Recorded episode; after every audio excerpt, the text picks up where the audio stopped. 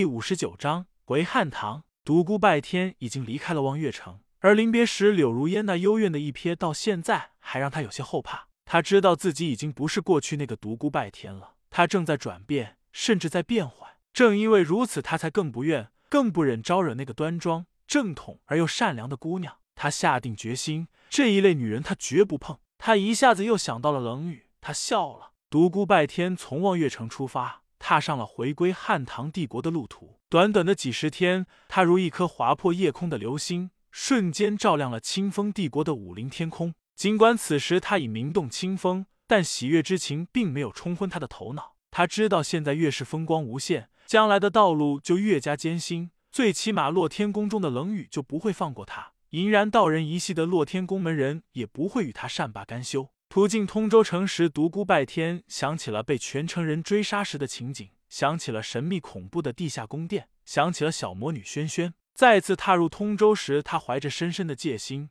生怕被人认出他就是当初那个强盗、小偷，身上有好多珠宝的家伙。事过境迁，他白白的担忧了，没有人来打扰他。可是，一件奇怪的事情发生在了他的身上。自从他一进通州城，心中便涌起了丝丝波动。一股未明的情绪，他心中升腾而起。他隐隐感觉那是一种呼唤，一种跨越千万年的呼唤，仿佛自亘古传来。他找了一家客栈住了下来，静静的打坐，用心去感受那丝呼唤。呼唤越来越清晰，和他隐隐有一股血肉相连的感觉，仿佛是另一个自己在呼唤着他。下一刻，他明白了，那是地下宫殿中恶魔封印和丰盛绝印大厅中的呼唤。因为这种感觉和当初在地下宫殿时面对他们时的感觉出奇的相像，他内心深处一个声音在轻语：“功力达到圣级再去地下宫殿吧，而且一定要去，那里有一件对你来说重要的不能再重要的东西。”下一刻，独孤拜天便突然有一种直觉：地下宫殿中封印着比自己的生命还重要的东西，而此刻他是绝对不能去的。他要忍，他要等，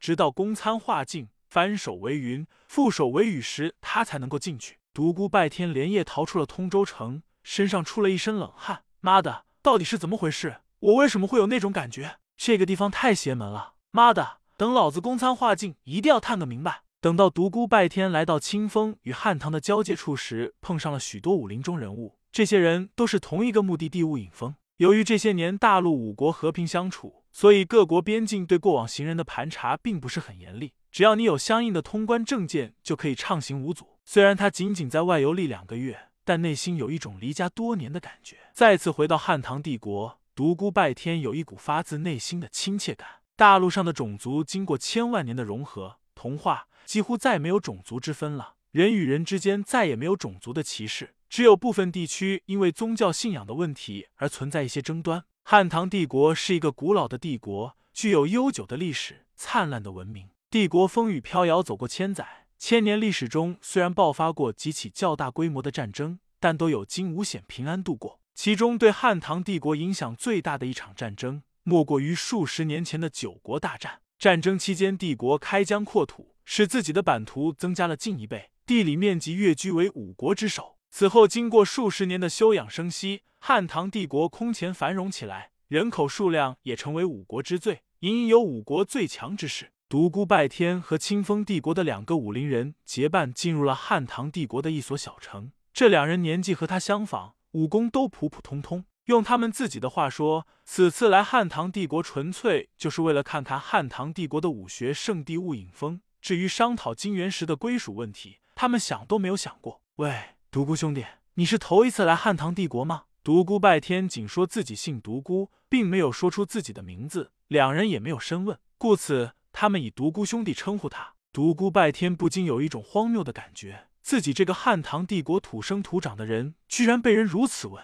但也没有办法，他现在的身份是清风帝国的人。对我这是第一次来汉唐帝国，这汉唐帝国不错嘛，比我们清风帝国可要富多了。哦，对了，两位大哥也是头一次来吗？我张平反正是头一次来，可不是嘛。俺老七也是头一次来，这下可好，我们几个都是初来此地。看来要不停的和路人打听雾隐峰了。独孤拜天道，张平道，离八月十五还有些日子呢，根本不用急，我们就慢慢溜达吧。老七道，路上有什么好溜达的？赶紧去雾隐峰，那里肯定热闹无比，说不定在那里我一不小心碰上一个超级大美女呢。再一不小心那个美女对我动情了呢，再再一不小心美女就跟着我走了。说着，这个家伙臭美的眯上了眼睛。张平道：“再再再一不小心，美女就杀了你了。”独孤拜天道：“你现在就一不小心撞上了一辆马车，砰，高兴做美梦眯上了眼睛的老七撞上了一辆停在路边的马车，路上行人大笑，张平和独孤拜天更是狂笑不已。哎呦，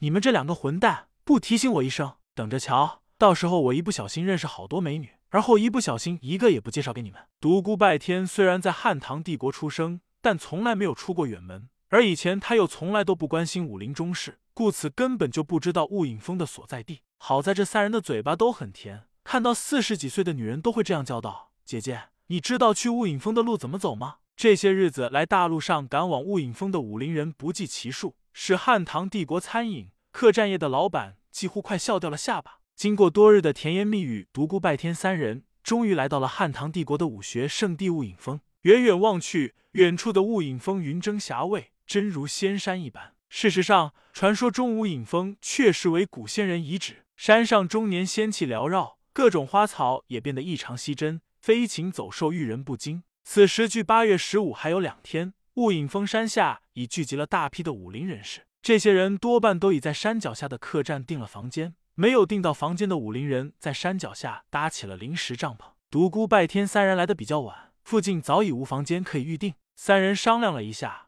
最后决定到山上去过夜，顺便欣赏一下山中的风景。此时已是傍晚时分，落日的余晖洒在山上，使得雾隐峰显得更加庄严神圣。独孤拜天站在雾隐峰山脚下，内心澎湃不已。眼前的这座仙山，千年来孕育了无数的杰出高手，有的投身于茫茫江湖，除魔卫道。捍卫武林正气，有的投身于军旅，在沙场上纵横驰骋，精忠报国。千余年，雾隐峰名震大陆，威慑八方，是所以五人向往的神圣殿堂。张平推了推独孤拜天道：“兄弟，兄弟别发呆了。”老七也道：“独孤兄弟，你在看什么？不会一不小心看到个超级大美女吧？”说着朝独孤拜天所看的方向看去。独孤拜天哑然失笑：“你这个家伙脑子里成天在想些什么？走，我们上山吧。”说着，当先走去。